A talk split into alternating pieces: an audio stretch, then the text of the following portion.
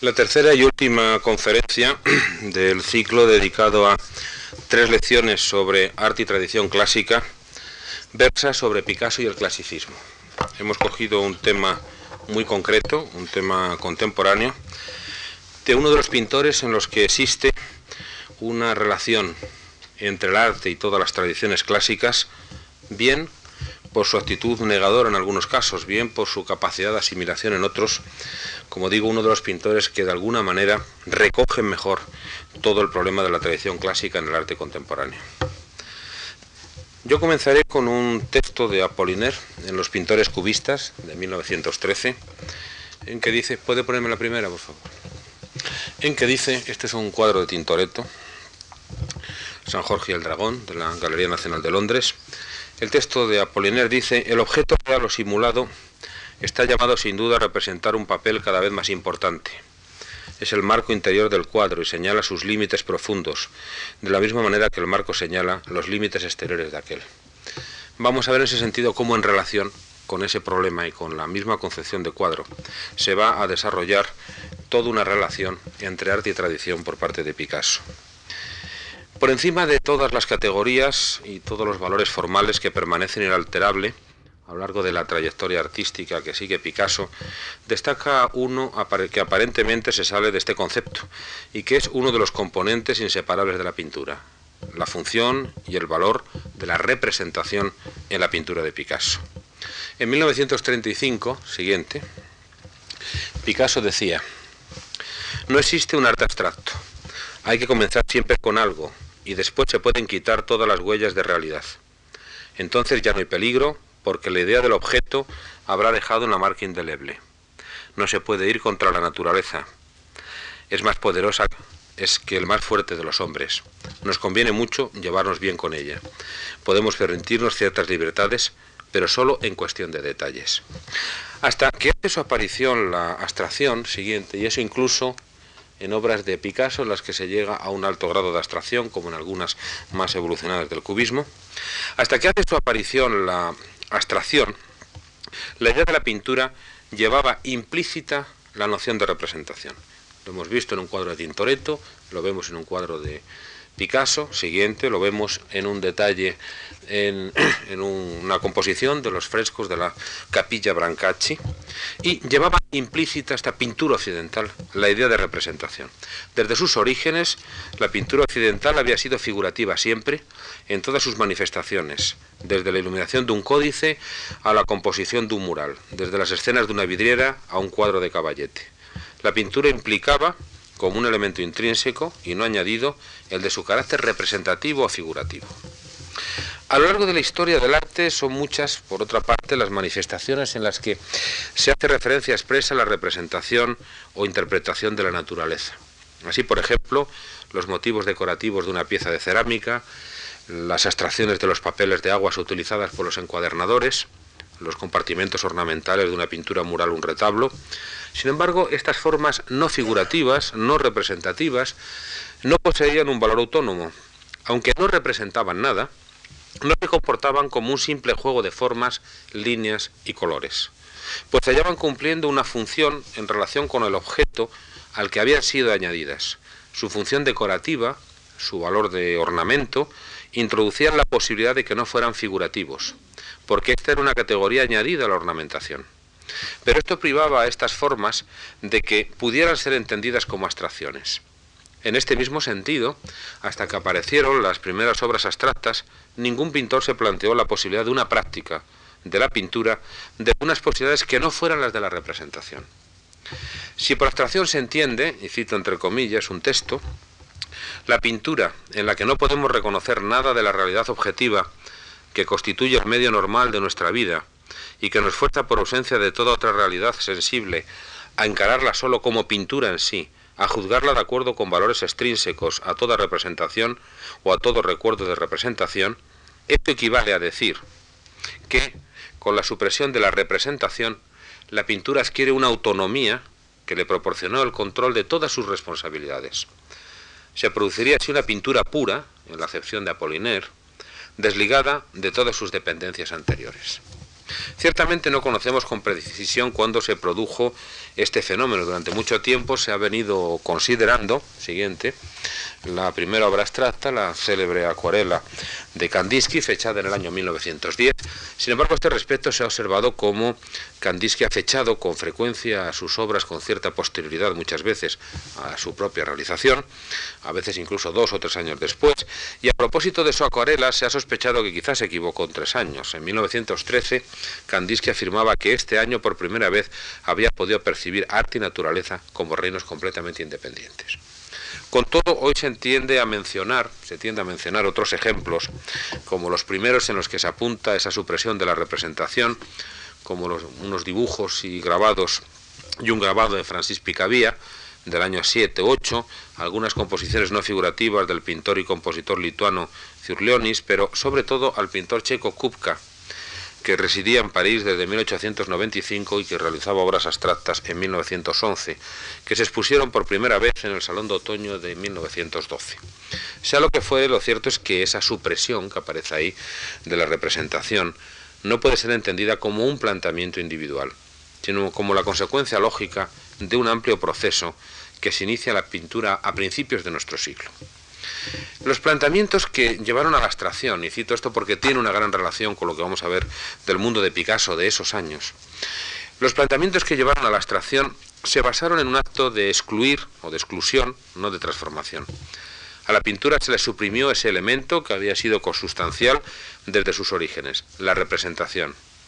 Digo la pintura y no el cuadro, porque este fenómeno, el cuadro, o la abstracción, se planteó solo en relación con la pintura. El concepto de cuadro permaneció inalterable, tanto para los abstractos como para los figurativos. El cuadro siguió siendo el de siempre. La abstracción irrumpió como una experiencia iconoclasta de carácter pictórico, pero no como una negación de las categorías y de los valores establecidos como la idea de cuadro.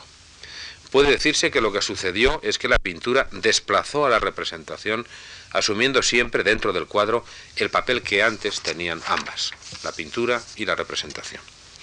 Sin embargo, esta experiencia fue la consecuencia de un proceso que estaba en marcha y de la que formaron parte diferentes opciones y planteamientos de carácter individual. Me refiero, entre otros, a los planteamientos iniciados por Picasso, por ejemplo, en torno a 1906-7, y que rompen bruscamente con la trayectoria anterior y en los que nos vamos a detener en esta tercera lección. Es aquí donde Picasso planteó algo tan trascendente para el arte contemporáneo como cuestionar, no omitir, sino cuestionar el sistema de representación anterior. Con frecuencia se ha entendido el cubismo como una tendencia programática a la que conducen todas las experiencias iniciadas por Picasso a partir de 1906 aproximadamente. Así, hasta llegar a los planteamientos supuestamente más radicales del cubismo, todo lo que se hace son ensayos previos. Incluso por la repercusión que ha tenido posteriormente, se ha querido ver en el cubismo una experiencia de transición, idea frente a la que reaccionaba el propio artista en 1923. Ese año Picasso decía, muchos piensan que el cubismo es un arte de transición, un experimento que traerá resultados posteriores. Los que así lo creen no lo han comprendido. El cubismo no es la semilla ni un feto, sino un arte que trata fundamentalmente de las formas. Y cuando se crea una forma, ésta siempre adquiere vida propia. Por ello, no cabe considerar el proceso que inicia Picasso en 1906 como el comienzo de una trayectoria en la que se produce una sistemática destrucción de la representación y que evolutivamente va a llevar a la abstracción. Son dos caminos distintos. Es cierto que las experiencias del cubismo abrieron las puertas a muchos artistas que quisieron adentrarse a la abstracción, como ponen de manifiesto algunas obras realizadas por Mondrian entre el año 12 y 14. Siguiente. Algunas obras de Delaunay, que pasa de, un, de una relación con el cubismo, en su Torre Eiffel, siguiente, a, por ejemplo, las representaciones de sus llamadas ventanas, siguiente, o, por ejemplo, en sus círculos, ¿no? Y en ellas se observa, las de Mondrian, por ejemplo, cómo se partía del cubismo para llegar a la abstracción, aquí también, lo cual no suponía que el pintor llevase el cubismo más allá de donde lo habían dejado sus inventores, sino que experimentaba suprimiendo en las referencias figurativas y experimentaba con las formas y con los elementos plásticos cubistas. En realidad lo que planteaba Picasso en 1906 no fue el inicio de la carrera que le lleva al cubismo, ni el proceso que va eliminando elementos figurativos que hace que la pintura se convierta cada vez en algo más abstracto, como decía el mismo Picasso. Variación no significa evolución. Porque en realidad lo que se plantea en las obras de Picasso de 1907 es algo sin precedentes. Es el abandono y por lo tanto la destrucción del sistema de representación perspectivo que desde el siglo XV siguiente, eh, desde el siglo XV, había venido funcionando, al igual que la representación, como, mm, perdón, puede volver atrás, como método, sí, como método y fundamento de la pintura. La abstracción lo que hizo después fue limitarse a suprimir la representación, dejando la pintura en sí misma como el único componente del cuadro. Picasso, por el contrario, no renunció a ella porque lo que emprende es un proceso de destrucción del espacio pictórico tradicional para crear nuevas formas de entender la figuración.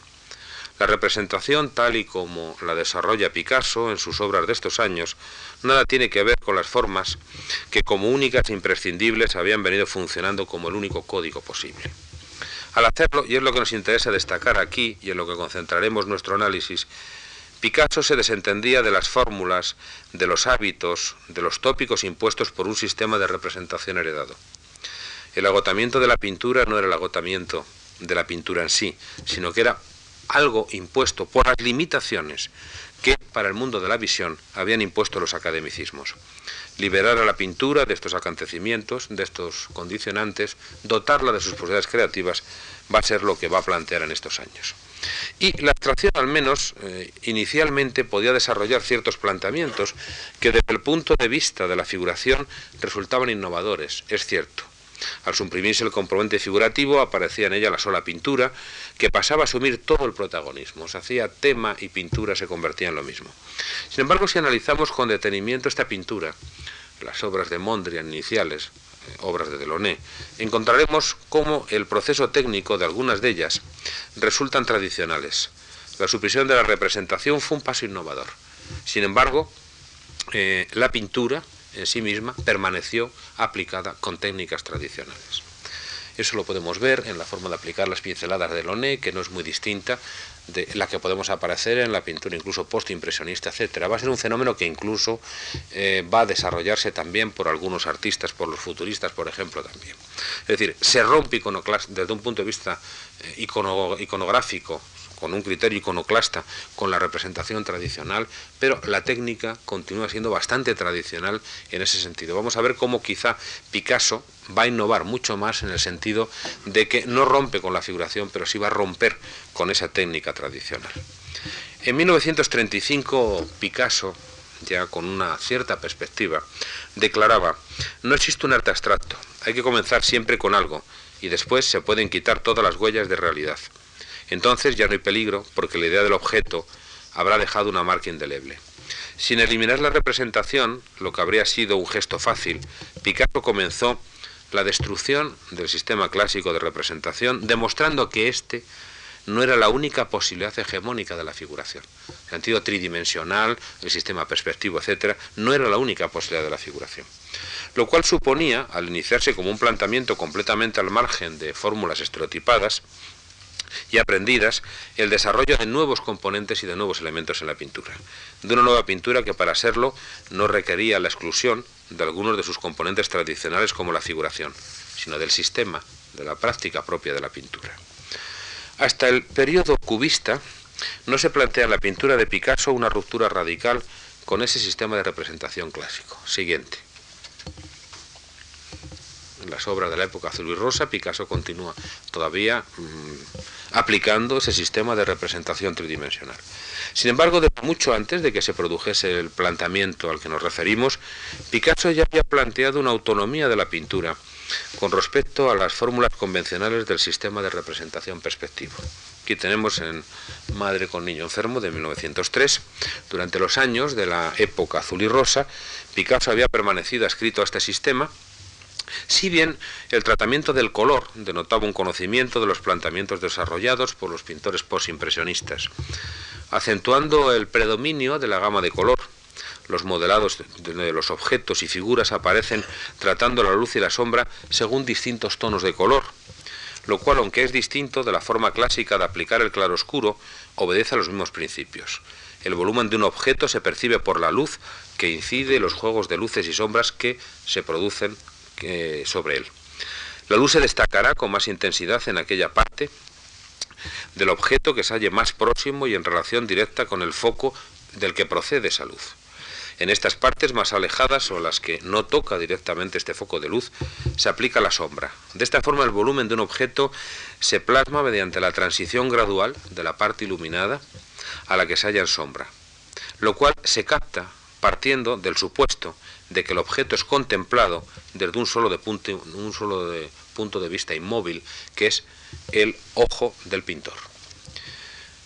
Alberti, el tratadista italiano del siglo XV, en su tratado sobre pintura que escribe en 1435 y que constituye uno de los primeros testimonios en los que se codifica este sistema de representación eh, renacentista, se refiere siguiente. Aquí tenemos un detalle del tributo de Masaccio de la capilla Brancacci de Florencia, que es eh, un poquito anterior a seis o siete años anterior a la redacción del tratado de Alberti y se refiere al problema de la luz y de la sombra con las siguientes palabras. Estimo que no es sino un pintor mediocre aquel que no entienda la fuerza que tienen todas las luces y sombras sobre cada superficie. Yo alabaré aquellos rostros que parecen salir como esculpidos fuera de la tabla. Menospreciaré en cambio aquellos rostros en los que no se destaca nada más que el dibujo de los contornos. Deseo que exista buen dibujo y una buena composición bien coloreada. Debe entenderse en primer lugar al conocimiento de las luces y de las sombras, y advertir cómo aquella superficie en la que inciden los rayos de luz se ofrece más clara que las demás y cómo el mismo color, a medida que va disminuyendo la intensidad de la luz, se va oscureciendo. Notaremos también cómo las sombras siempre corresponden al lado opuesto a la luz, no existiendo en ningún cuerpo una parte iluminada que no tenga su parte opuesta de sombra. Esto que aparece primero en la pintura y que después se codifica en la teoría, va a tener un desarrollo con toda la serie de variantes que queramos admitir o que queramos plantear, hasta prácticamente el momento en que Picasso va a cuestionar ese fenómeno. Esta forma de captar y de representar las luces y las sombras que conforman la corporeidad de un objeto se ordena, como decía antes, en relación con el ojo del pintor, de cuya posición con respecto al objeto derivan las distancias, las referencias de volumen, las luces, las sombras y los demás componentes del modelado de ese objeto. Esta forma de entender la representación en la pintura se convirtió en un sistema perspectivo, que con independencia de las transformaciones que experimenta desde su formulación, permaneció vigente como el único posible hasta los primeros años del siglo XX en que Picasso lo cuestiona. La pintura de Picasso de las épocas azul y rosa están realizadas, según hemos dicho y hemos visto, en el marco del mencionado sistema. Sin embargo, algunas obras muestran ciertos aspectos que deben ser mencionados por la relación siguiente, que ofrecen algunos de sus pormenores técnicos con los planteamientos de obras posteriores mucho más radicales. En La bebedora dormida de 1902 o La planchadora de 1904, eh, el pintor nos muestra el cuadro plasmado de acuerdo con todas las características que definen ese periodo azul. El azul muestra una hegemonía en toda la obra, que evidencia cómo para el pintor el color es entendido como un componente de la pintura dotado de autonomía con respecto a la realidad. El volumen de la figura se define mediante el juego de los tonos, siguiendo una contraposición de luces y sombras, que coincide con el planteamiento clásico que acabamos de describir perfil de rostro de la figura, se define con un dibujo preciso, pero en la obra, sin embargo, existe un aspecto, frecuente en otras de Picasso también, de estos años sobre el que debemos detenernos. Aunque los volúmenes están realizados mediante un modelado con distintos tonos, las transiciones entre las partes iluminadas, las partes de sombra, no se hacen de esa forma tan gradual, casi imperceptible y continua, ni pasando bruscamente de la zona iluminada a la zona de sombra o a otra oscura. Estas transiciones aparecen descritas, mencionadas, explícitas, de forma mediante una serie continua de trazos paralelos, de tonalidad, una pincelada suelta. De esta manera se produce una gradación un tanto discontinua y fragmentada, que es solo una sugerencia de lo que va a aparecer después en la pintura de Picasso. Esto se relaciona también con la obra de otros artistas, podríamos citar por ejemplo Nonel, etcétera, es decir, no es algo completamente y totalmente original.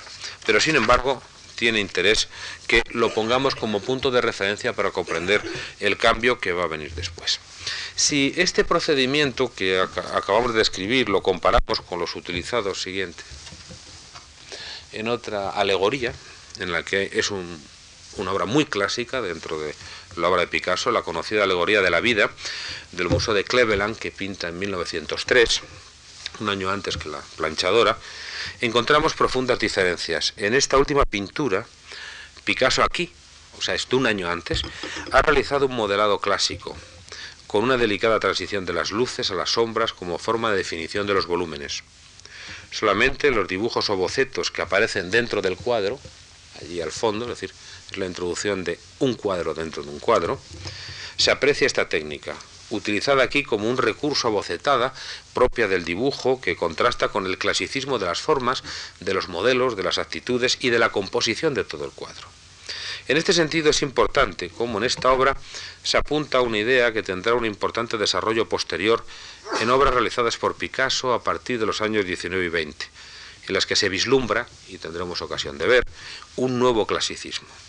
Pues más que de un estilo neoclásico, que, del que se ha hablado con frecuencia, de lo que se trata en realidad, es de un nuevo clasicismo. Tendremos ocasión luego de discutir sobre esto.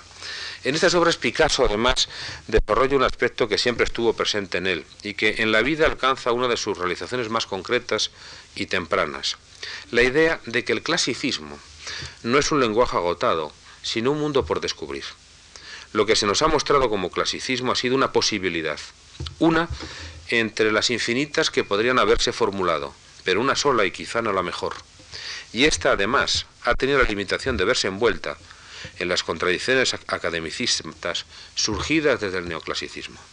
Frente a lo que Picasso reacciona no es frente al clasicismo, y mucho menos frente a la historia, sino frente al uso restrictivo, limitativo y empobrecedor que se ha hecho de él, especialmente por cierta ramplonería academicista del siglo XIX y del XX también. En 1923, Picasso, a propósito de la tradición, declaraba, para mí no hay en el arte ni pasado ni futuro. Si una obra de arte no puede vivir siempre en el presente, no se la debe tomar en consideración.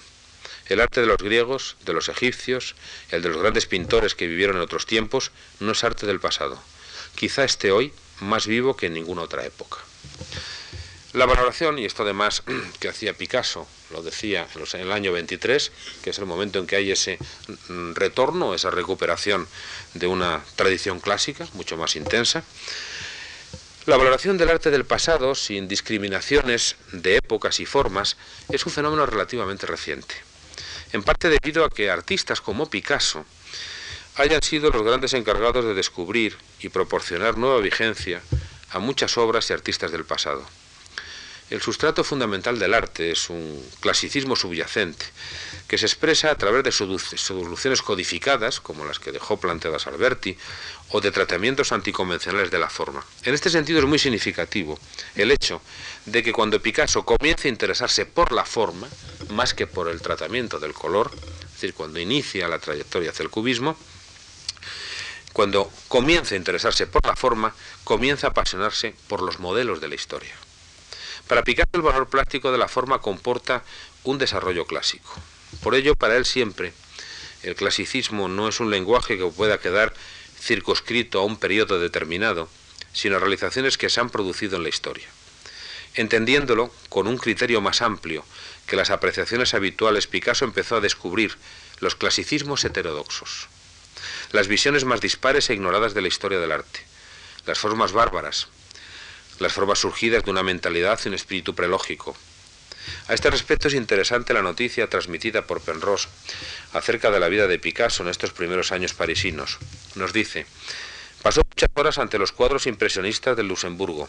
Se le vio a menudo en el Louvre, donde quedó muy intrigado por el arte de los egipcios y de los fenicios, que en esa época era considerado generalmente como bárbaro. Las esculturas góticas del Museo de Cluny reclamaban un atento examen, y reparó de manera más distante en el canto de las estampas japonesas. Habían estado de moda algunos años antes y en consecuencia le interesaban menos. Picasso experimentaba más satisfacción descubriendo cosas en las que los demás todavía no habían reparado. Hasta aquí la cita. A Picasso le interesaron también otras muchas cosas. Le interesó la escultura negra, el arte ibérico, el greco, que comenzaba entonces a valorarse, atrajeron la atención del pintor con formas heterodoxas de un clasicismo distante pero intenso y latente. Picasso no identificaba el clasicismo como algo capaz de definir ninguna de sus acepciones establecidas, lo que le llevaba a valorar formas marginales, menospreciadas y olvidadas. Durante estos años tuvo ocasión de conocer la escultura negra en el Museo del Trocadero, luego el eh, Museo del Homme, le interesaban diversas obras de la costa de Marfil, de Nueva Caledonia, adquirió incluso algunas obras, e igualmente se sabe que tuvo algunas piezas de arte ibérico y que en su estudio existían reproducciones de obras del Greco. Todo lo cual pone de manifiesto el interés de Picasso por aquellas expresiones en las que se vulneran las normas de un clasicismo admitido, en las que se rompe con las codificaciones de lo clásico, y en aquellas en las que lejos de ser un resultado cerrado, se apunta una posibilidad libre y abierta. El valor del clasicismo entendido en su amplia acepción por encima de los academicismos, la ruptura con la utilización convencional de las formas heredadas, pero siempre de una u otra manera, incluso bajo la máscara más sagaz y menos aparente, el clasicismo como un lenguaje, como una cultura y como una actitud vital. Muy pronto la referencia de esa valoración y reflexión siguiente sobre el arte del pasado se reflejaría en algunas obras como en el retrato de Gertrude Stein, del Museo Metropolitano de Nueva York, o en el autorretrato con paleta del Museo de Filadelfia. Ambos son obras de 1906. Estas preferencias se aprecian en los rostros como interpolaciones a la manera de unas citas de arte ibérico. También sin la necesidad de adaptar la naturaleza a un modelo, como es un retrato, Picasso introduciría referencias al arte ibérico en las dos figuras centrales de las señoritas d'Avignon, obra pintada un año después, en 1907. Me refiero a las dos figuras centrales, las que están con los brazos levantados, esos dos rostros comportan, está visto que comportan unos modelos procedentes de esculturas o de modelos del arte ibérico. En esta obra, eh, las señoritas de Avignon confluirán los dos aspectos que venimos analizando. Por una parte, la ruptura con el sistema de representación perspectivo tradicional del objeto y de la reflexión en torno a la validez de modelos que tradicionalmente habían estado al margen de la historia, que eran considerados como bárbaros, el arte negro, el arte ibérico, etc. En esta obra, Picasso plantea decididamente la destrucción de los componentes del sistema de representación tradicional a través de una experimentación sofisticada compleja y radical. Para su realización acometió con una actividad febril una serie de estudios preparatorios en torno a una de las temáticas paradigmáticas del clasicismo, el desnudo. En este sentido resulta paradójico observar que cuando Picasso inicia el proceso de destrucción del sistema, de forma mucho más intensa, radical y acelerada, es cuando su respuesta plástica se hace mucho más potente, más sugestiva y más renovadora y precisamente en una pintura que, al igual que el Guernica, es una de las obras más elaboradas de toda la pintura del siglo XX. El empleo de las fuentes que se han citado al respecto fue fruto de una elaborada meditación. Para la composición se han mencionado muchos ejemplos, el baño turco de Engre, las cinco bañistas siguientes de Cézanne, también, siguiente, la visión de San Juan del Museo Metropolitano Nueva York. Siguiente. Detalle. Del Greco. Eh, algunos de cuyos aspectos son forzosamente algo más que una simple coincidencia. Y esto más es bastante frecuente, esta capacidad de asimilar, no va a copiar unos modelos directamente, pero se va a inspirar en unos arquetipos, en unos paradigmas. No es este lugar para, siguiente, ocuparnos de la complejidad que supone la temática del cuadro, eh, conocido por el burdel filosófico, como era conocido entre sus amigos íntimos, bautizado así, como sugiere Rubín, probablemente por Apollinaire, el crítico poeta y crítico defensor del cubismo. El cuadro fue pintado por Picasso en el Bateau Lavoir y suscitó inicialmente la incomprensión y las iras, este fue el caso de Matisse, de algunos de los compañeros y amigos del pintor. La obra no fue mostrada al público hasta el Salón de Antenne en 1916 y lo cierto es que para la fecha en que fue realizada ofrece una imagen de brusquedad y de ruptura, incluso de un cierto salvajismo, porque evidentemente la pintura implicaba una cierta provocación por los modelos utilizados y por su decidida ruptura con las formas de representación tradicionales. Si para la composición Picasso pudo partir de alguna de las obras citadas, o de todas o de ninguna, para las diferentes figuras tomó modelos o se basó en modelos procedentes de la escultura. Tanto el uno como el otro significa que Picasso se planteó la composición como una reinterpretación de representaciones preestablecidas y no de la naturaleza o de la realidad. En resumen, Picasso parte de la forma plástica y no de la forma real. En las cabezas de las dos figuras centrales se ha reconocido, como hemos mencionado, la, justamente la influencia de la escultura ibérica, por la que entonces había interesado Picasso y que había adquirido alguna obra. La figura situada de perfil a la izquierda, siguiente,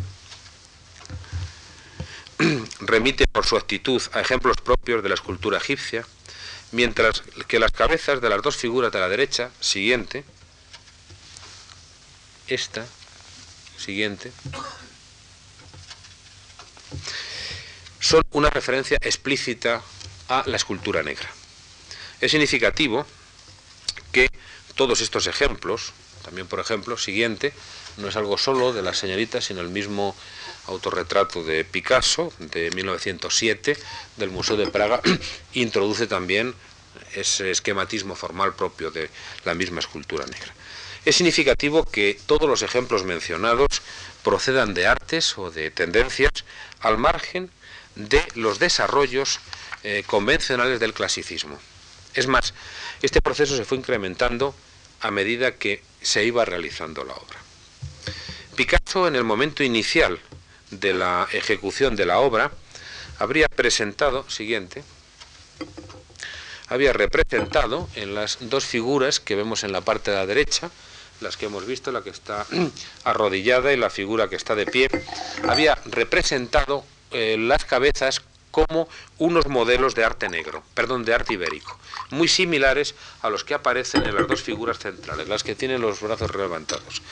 Fue en el curso de la realización cuando se sintió atraído por el arte negro e introdujo a través de estas figuras dos referencias en forma de cita interpolada en la escultura negra. Utilizo el término de cita en el sentido que tradicionalmente lo tiene en un contexto literario, aunque también se ha desarrollado en la historia del arte. Una cita es lo que he venido yo haciendo cuando mencionaba eh, las palabras de otro autor que yo ponía entre comillas, es decir, introduzco un texto sacado de otro contexto en este nuevo contexto. Con lo cual, lo que se altera es el texto a la introducción de esas citas y también el valor de las citas.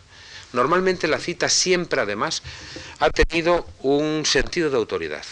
Cuando digo, como dijo Apollinaire, es para reforzar algo mediante las palabras de alguien que refuerza lo que estoy diciendo con la autoridad que le da el haber vivido con los pintores cubistas, por ejemplo.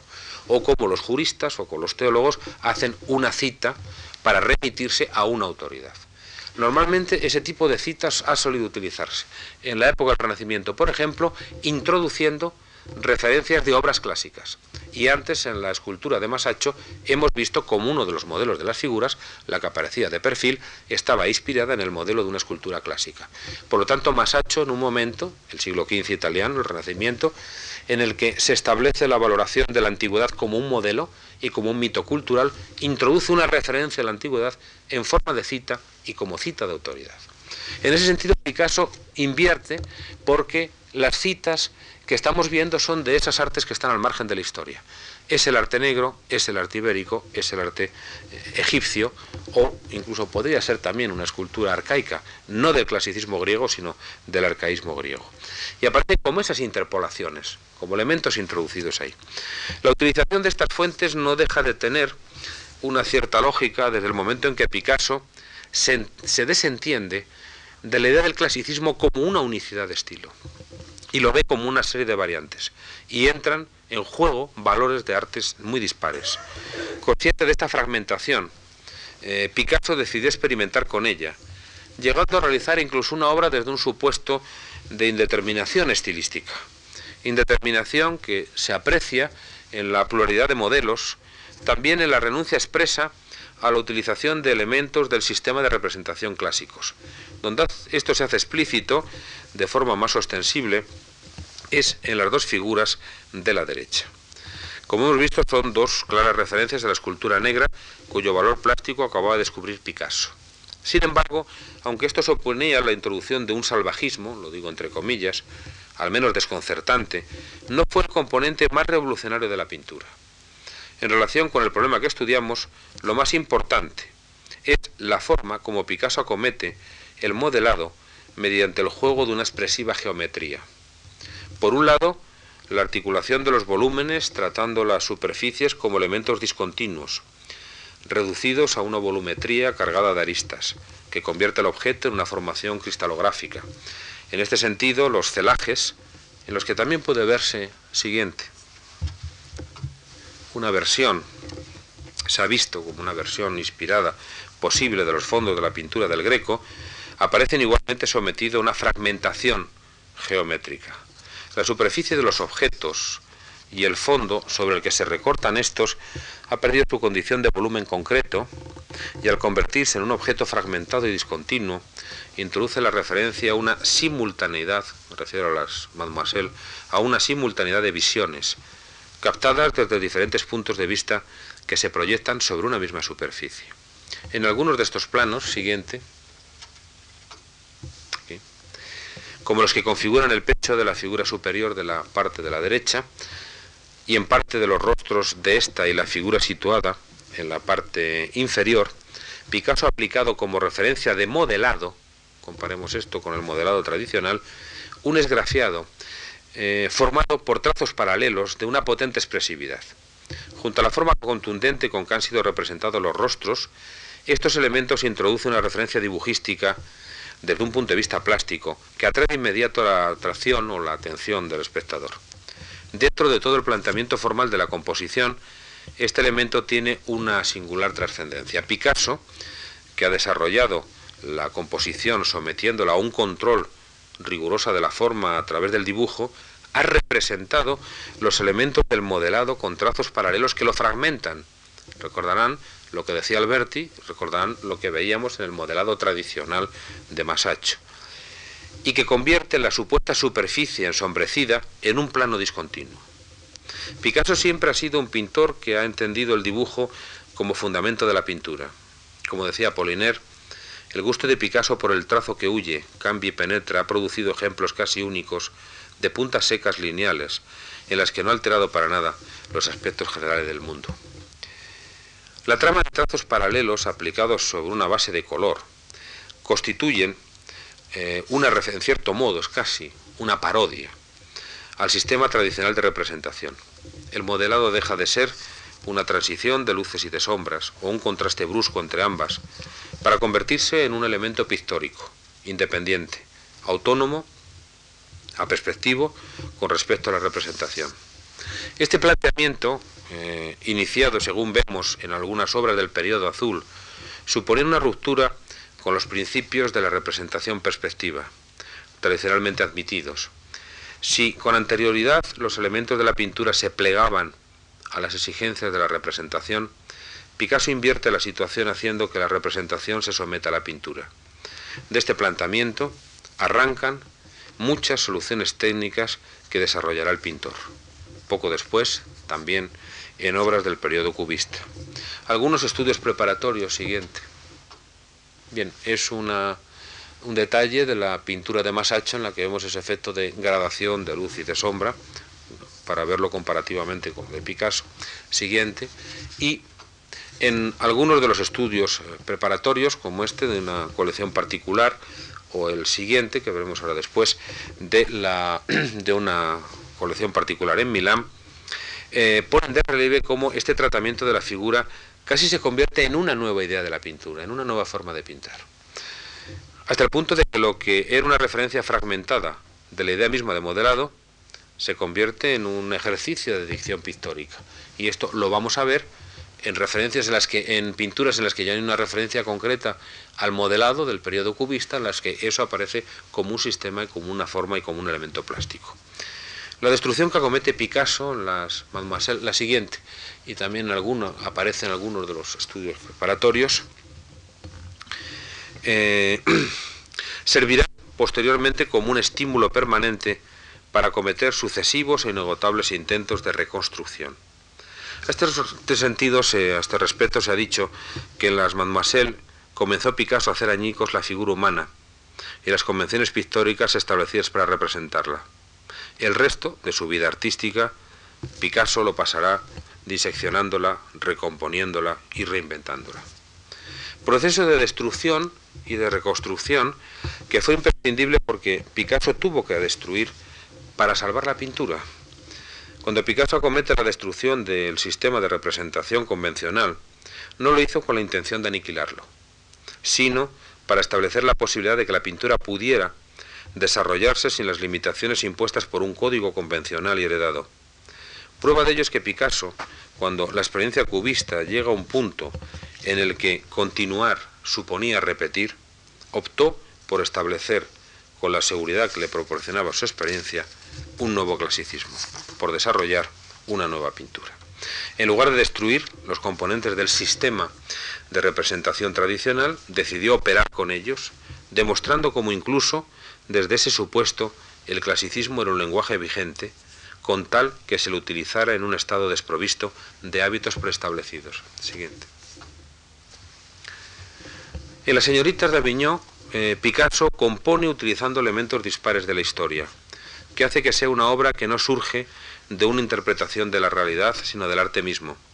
Y esto no solo se aprecia en la serie de citas o referencias que hemos visto, que nos llevan a la escultura ibérica o negra, o a las distorsionadas formas compositivas de la manera final del greco, se observa igualmente en elementos de la pintura misma, como los celajes o la reinterpretación pictórica de las sombras, del modelado o la cristaligrafía fragmentada a la que traduce las superficies de los volúmenes. Con independencia de la trayectoria posterior seguida por Picasso, en las obras comentadas el intento de destrucción se convierte en un lenguaje plásticamente coherente y articulado desde leyes propias. Poco después, en 1913, Apollinaire se refería a la manera fragmentada de Picasso, responsable de un nuevo nacimiento de la pintura con estas palabras. Contrastes delicados, líneas paralelas, un oficio de obrero, a veces el objeto mismo, a veces una indicación, a veces una enumeración que se individualiza, menos dulzura que tosquedad, no hay elección en un lo moderno, así como con la moda se acepta sin discutir. En este sentido, tras esta destrucción, Picasso va a iniciar, solamente habría que analizar el periodo cubista, pero desborda eh, la temática de esta lección y sí, en cambio, señalar cómo tras esa destrucción que inicia Picasso en la segunda década del siglo, la reconstrucción del clasicismo, mejor la construcción de un nuevo clasicismo que va a desarrollar aquí, la va a cometer como un lenguaje válido que aún no ha dicho su última palabra. Y es, siguiente, un clasicismo esencial y plástico. Diríamos que es un clasicismo sin modelos.